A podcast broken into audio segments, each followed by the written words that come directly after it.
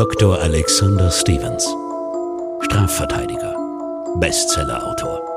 Deutschlands Anwalt für die besonderen Fälle. In True Tinder Crimes nimmt euch Dr. Alexander Stevens mit zu echten Tinder-Dates, bei denen das zweite Treffen nicht immer im Bett endet, sondern beim Anwalt und nicht selten vor Gericht. Millionen Menschen sind bei Tinder auf der Suche nach Sex und Liebe. Im Gespräch mit Moderatorin Jenny Augusta berichtet Dr. Alexander Stevens von unfassbaren Tinder-Dates, die manchmal so absurd und so erschreckend sind, dass man sie fast nicht glauben kann. Eines Morgens stößt die Putzfrau auf den leblosen Körper der ehemals so lebensfrohen Elfriede Popp. Trotz der schon fortgeschrittenen Leichenfäule fallen dem Notarzt sofort die schwarz-rötlichen Flecken an Frau Popps Schulter auf. Für den Arzt ist sofort klar, es war kein natürlicher Tod. Alex, mein Crime-Radar schlägt direkt an. Aber von vorne, wer war denn diese Frau Popp und wie können wir sie uns vorstellen? Frau Popp war eine steinreiche Witwe, schon älteren Semesters, knapp 80 Jahre alt, kinderlos, hatte zwei Nichten, mit denen sie jetzt nicht sonderlich viel Kontakt pflegte und gab ihr Geld überwiegend für Kaffeefahrten und ein teures Opernabo aus. Ansonsten pflegte sie einen recht regen Kontakt zu ihrem ebenfalls eher älteren Freundeskreis. Und just dieser, ich würde doch sagen, illustre ältere Freundeskreis war es dann, der Frau Popp den Tipp gegeben hatte, sich doch mal auf Tinder anzumelden, denn auch die ältere Generation würde auf Tinder durchaus fündig werden. Ich hätte jetzt gedacht, dass Singles Ü70 auf Tinder eher selten sind. Ganz und gar nicht. Tinder richtet sich jetzt nicht an eine spezielle Altersgruppe. Klar dürfte der überwiegende Teil der Tinder-Nutzer schätzungsweise zwischen 20 und 50 liegen, aber das schließt ja nicht aus, dass auch die ältere Generation sich auf Tinder umsehen kann. Und wie wir jetzt auch anhand dieses Falls dann noch lernen werden, gibt es da auch durchaus einen Markt für die sogenannte Generation Gold. So gibt es zum Beispiel in New York eine 83-jährige Großmutter, die auch überhaupt kein Hehl daraus macht, dass sie auf Tinder unterwegs ist und sogar freimütig angibt, dass es ihr lediglich um kurze Bettvergnügen geht. Und in einem Interview hat die Dame mal gesagt, ich schlafe mit vielen Männern. Und in ihrer Tinder-Bio steht, Hattie, 83, faszinierende ältere Schönheit, sucht einen jungen Freund, Schrägstrich Liebhaber, um mit ihm Abenteuer und Leidenschaft zu teilen keine Trump-Unterstützer und keine Player. das sind sehr klare Präferenzen, liebe ich ja. Aber jetzt mal zurück zu Witwe Pop. War die auch so klar unterwegs und was waren Ihre Tinder-Erfahrungen? Witwe Pop war zunächst einmal skeptisch, aber durchaus neugierig und hat dann den Rat ihres Freundeskreises befolgt und sich tatsächlich dann auf Tinder angemeldet. Allerdings erstmal ganz vorsichtig, ohne Profilbild, um sich ein bisschen umzusehen und zu gucken, was es denn da alles Gutes gibt. Und während ihrer Recherche ist sie dann auf einen jungen Studenten namens Lukas gestoßen, der unter der Überschrift Happy Feelings für Jung und Alt nicht nur sexy Profilfotos teilte, sondern auch ganz freimütig angab und damit warb, dass er sexuelle Dienste gerne gegen einen kleinen Obolus anbietet. Aber warum musste Oma Pop sich dann ausgerechnet bei Tinder anmelden? Gibt es dann nicht auch altersspezifischere Dating-Plattformen? Ja, die gibt's natürlich. Man darf ja nicht vergessen, die Generation 60 plus ist eine der größten Zielgruppen überhaupt für Dating-Plattformen. Und natürlich haben sich da jetzt über die Jahre auch, ich sage jetzt mal, spezialisierte Internetseiten etabliert, die sich an diese Generation wenden. Genauso wie es ja auch Dating-Plattformen für Menschen mit Behinderungen zum Beispiel gibt oder für Menschen mit ganz speziellen Vorlieben. Und man darf ja nicht vergessen, gerade die Generation 60 aufwärts hat ja eine immense Kaufkraft. Das heißt, das ist ja auch eine sehr interessante Zielgruppe für Internetanbieter, auch auf dem Dating-Sektor. Wenn ich mir jetzt aber vorstelle, dass meine Oma sich bei Tinder anmeldet, dann wäre ich super unruhig, weil ich am liebsten mit dabei wäre, mitswipen würde und jedes Gespräch mitlesen wollen würde, weil ich einfach diesen Leuten im Internet nicht traue.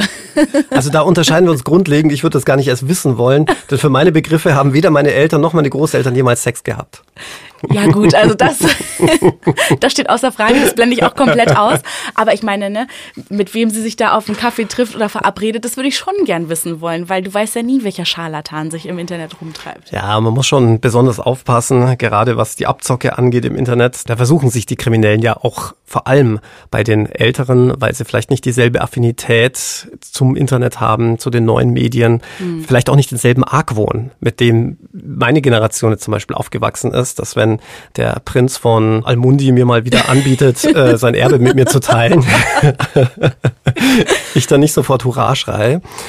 Aber ansonsten finde ich das völlig legitim, dass sich auch Ältere über das Internet finden. Es ist ja auch eine sehr einfache Art, sich kennenzulernen. Ich meine, wie lernst du denn zum Beispiel auch, wenn du berufstätig bist, jemanden kennen? Du musst dann in die Bar gehen, dich dann irgendwie einsam und allein da an die Bar setzen und warten, bis du angesprochen wirst oder umgekehrt dann die Offensive ergreifen. Dann weißt du ja noch nicht mal, ob die Dame deiner Wahl äh, überhaupt vergeben ist und ob sie Interesse an dir hat. Das macht das Internet und Datingplattformen natürlich viel einfacher. Zum einen weißt du ja schon mal, derjenige, der auf einer Dating-Plattform ist, hat grundsätzlich jetzt auch mal Interesse zu daten. Ja? Mhm. Lassen wir mal die ganzen verheirateten Männer, die sich da rumtummeln, mal außen vor.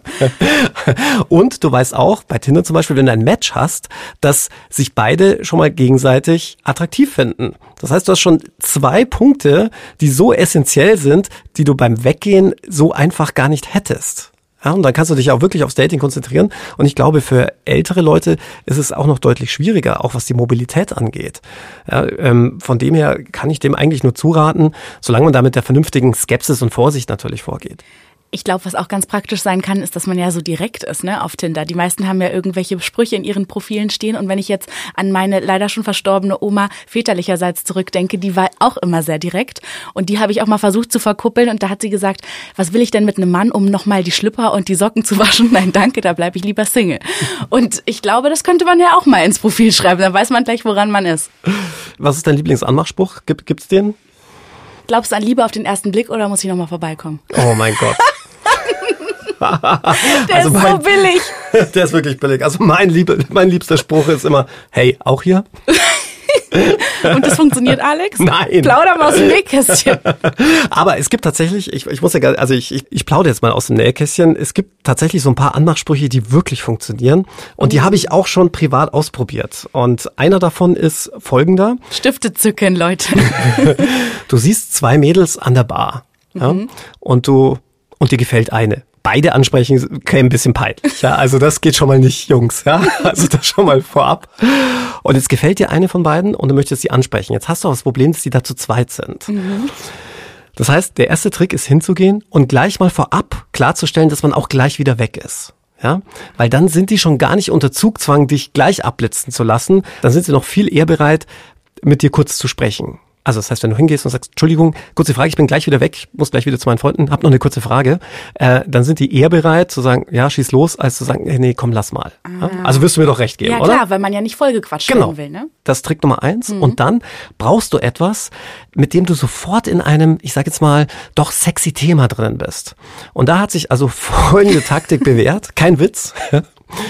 Gehst hin und sagst, äh, Entschuldigung, Mädels, ähm, ganz kurze Frage nur, ich bin auch gleich wieder weg. Ich bin hier mit meinem Kumpel und der heiratet nächste Woche und wir überlegen gerade, was wir zum Junggesellenabschied machen und ob wir eine Stripperin buchen sollen. Und schon bist du an einem Thema, das sehr kontrovers ist und zu dem jede Frau eine Meinung hat.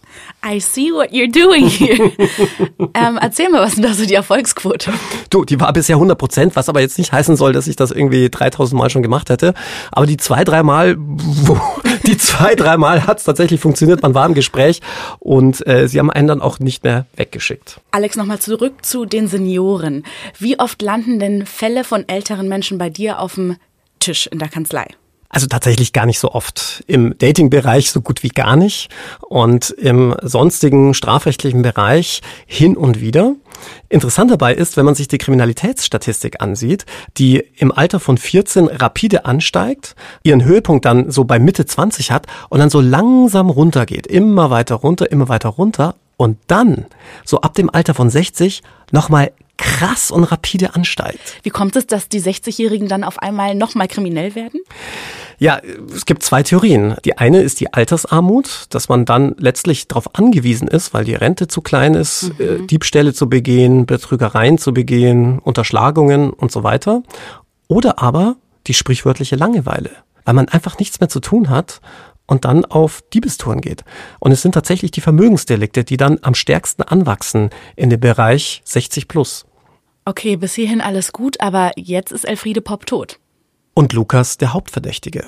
Denn nachdem Elfriede Popp tot aufgefunden worden war und der Notarzt seinen Verdacht äußerte, dass es sich hierbei aufgrund der rotbräunlichen Flecken an der Schulter von Frau Popp alles andere als um eine natürliche Todesursache handelt, die Polizei ein Schamhaar von Lukas an Elfriede Popps Oberschenkel fand und, jetzt halte ich fest, mhm. Lukas auch noch im Testament der guten alten Dame stand obwohl er ja offensichtlich in keinerlei verwandtschaftlichen oder freundschaftlichen Verhältnis zu Elfriede Popp stand, war für die Polizei völlig klar, dass es sich hier um ein schweres Verbrechen handeln musste.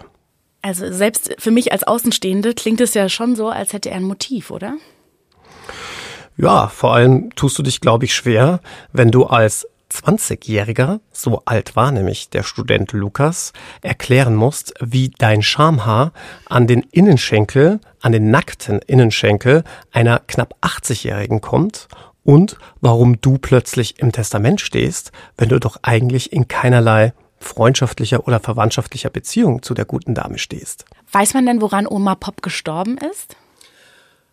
Für den Notarzt war relativ schnell klar, dass es sich hier um einen Stromtod gehandelt haben musste, denn es waren die klassischen Anzeichen einer Strommarke zu erkennen, sprich eine Eintrittswunde, in die der Strom geflossen ist und man hat dann bei der Leichenschau auch noch eine Austrittswunde gefunden und Todesfälle mit Strom sind extrem selten. Also nur zur Info, wenn 1970 in Deutschland noch 256 Leute an einem Stromschlag gestorben sind, waren es 2019 gerade mal noch 43 und in den meisten Fällen ist es eben kein Unfall, sondern entweder ein Suizid oder ein Mord.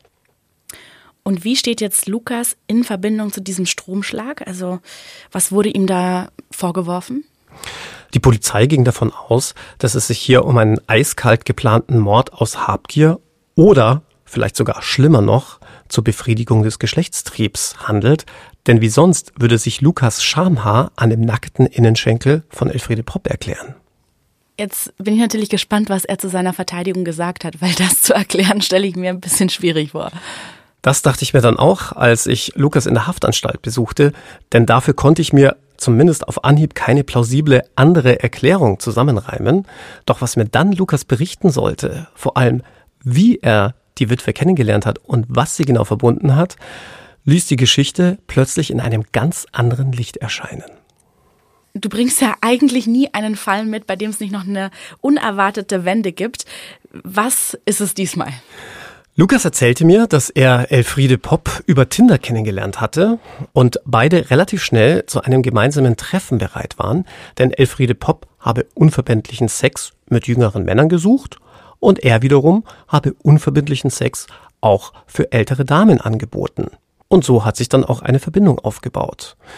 Zuerst waren es unverbindliche, lockere Treffen, bei denen Lukas Elfriede Popp massieren sollte und dafür auch immer ein kleines Taschengeld bekam. Und über die Zeit hinweg, als sich ein gegenseitiges Vertrauen aufgebaut hatte, kam es dann auch zu Zärtlichkeiten, auch sexueller Natur. Okay, aber wenn ich das richtig in Erinnerung habe, dann war Elfriede Popp 80 Jahre jung und Lukas erst 20. Wie hat das funktioniert?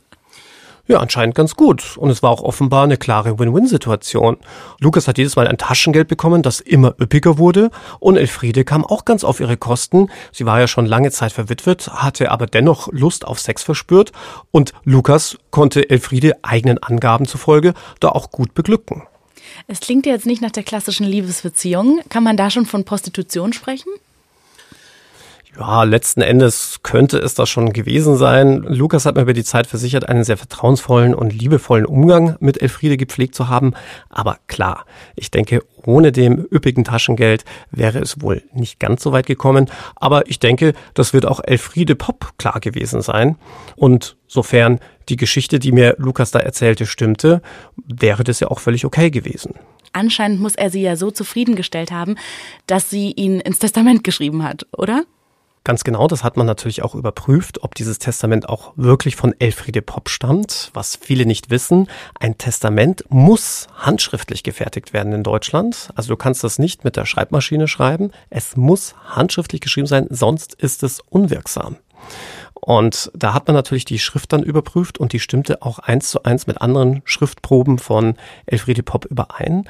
Das heißt, man konnte also davon ausgehen, dass Elfriede Popp noch zu Lebzeiten ganz bewusst und gewollt Lukas ins Testament geschrieben hatte erklärte aber immer noch nicht die Todesumstände. Zwar war jetzt geklärt, dass das Testament echt war, es war auch klar, in welcher Verbindung Elfriede und Lukas standen, aber es war ja immer noch nicht klar, warum Elfriede Popp jetzt tot war. Und ganz klar stand dann immer noch im Raum, dass Lukas es auf das Erbe abgesehen haben könnte, um möglichst bald in den Genuss des vielen Geldes von Elfriede Popp zu kommen. Das mit dem Schamhaar hätte sich ja so zumindest mal erklärt, dass wir zumindest mal aus dem Verdacht draußen wären, dass es sich hier um ein Sexualverbrechen handelt, sprich Mord zur Befriedigung des Geschlechtstriebs. Okay, und wie hat die Polizei dann weiter ermittelt? Natürlich habe ich genau das, was mir Lukas hier erzählt hatte, der Polizei weitergegeben.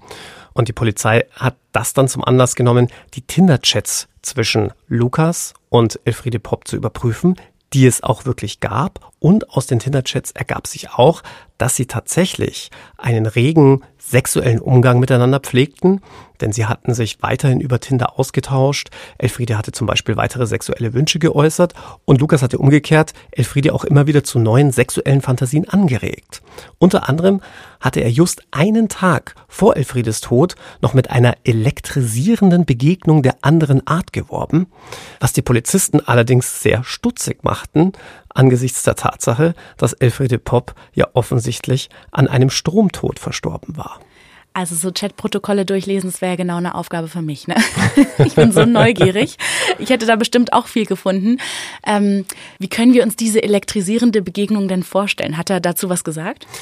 Allerdings, ich habe ihn natürlich darauf angesprochen, hatte mir zunächst ausgemalt, puh, vielleicht hatten die ja irgendeinen besonderen Fetisch, dass man da irgendwie mit dem Elektroschockgerät sich dann gegenseitig stimuliert. Ich meine, du weißt ja, es gibt nichts, das es nicht gibt. Aber es sollte sich alles nochmal ganz anders darstellen, denn Lukas sagte mir, na nein, mit der elektrisierenden Begegnung der etwas anderen Art habe er eine Body-to-Body-Massage gemeint. Mhm. Und zwar soll das so vonstatten gegangen sein, dass er Elfriedes Körper komplett mit Olivenöl einrieb, seinen Körper dann auch, um sich mit seinem Körper dann im Anschluss auf Elfriedes eingeölten Körper zu legen und dann mit kreisenden Bewegungen sie zu stimulieren. Schmierige Angelegenheit, Alex.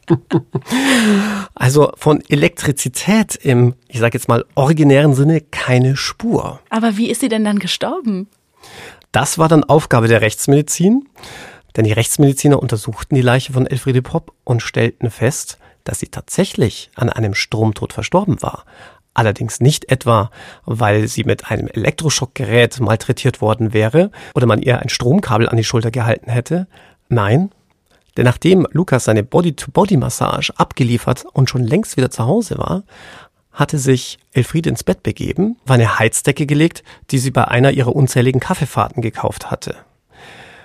Was die Polizei allerdings nicht wusste, Elfriede Popp litt unter Inkontinenz. Und was soll ich sagen? Flüssigkeiten und Heizdecken vertragen sich nicht sehr gut.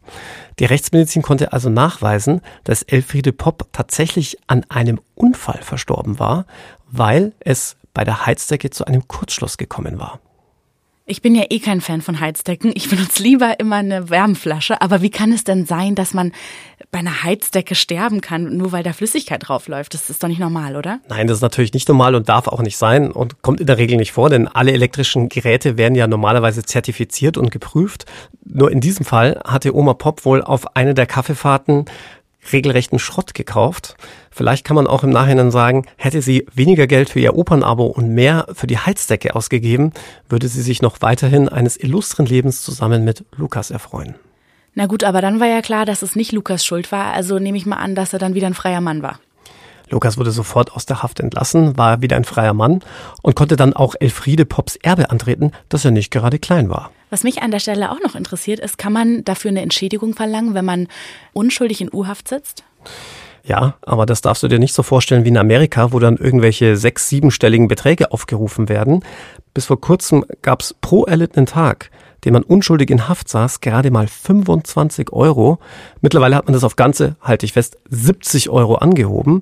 Das heißt, wenn du nicht nur ein paar Tage, sondern möglicherweise Jahre unschuldig in Haft sitzt, wirst du mit Kleckerlesbeträgen abgespeist. Aber apropos Geld, wie viel hat Lukas dann eigentlich von Frau Popp bekommen für seine Dienste? Naja, da war Lukas ganz gentlemanlike und sagte, über Geld spricht man nicht. True Tinder Crimes ist eine Produktion von Crime and Media, exklusiv für Podimo. Sollte es euch gefallen haben, hört gerne auch Das perfekte Verbrechen mit Dr. Alexander Stevens. Unglaubliche Rechtsfälle. Exklusiv bei Podimo.